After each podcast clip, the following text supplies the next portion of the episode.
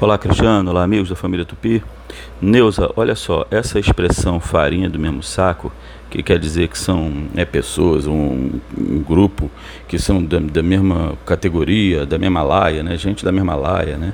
É, e, e, geralmente para qualificar aí de, de, de caráter duvidoso, né? gente de, de, de qualidade inferior. Então isso aí vem, tem, tinha uma expressão em latim que significava que eram homens da mesma farinha, né? É, Omnes sunt Eusden farinae. É mais ou menos isso, né? Então era uma metáfora aí para dizer pessoas que compartilhavam o mesmo tipo de comida, né, os mesmos comportamentos, a mesma cultura.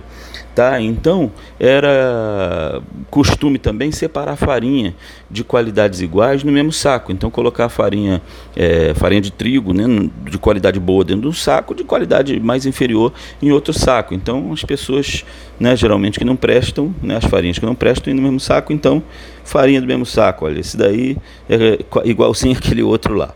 Tá bom? Um abraço, a língua é viva. Vamos desenrolar. Bom domingo para todo mundo.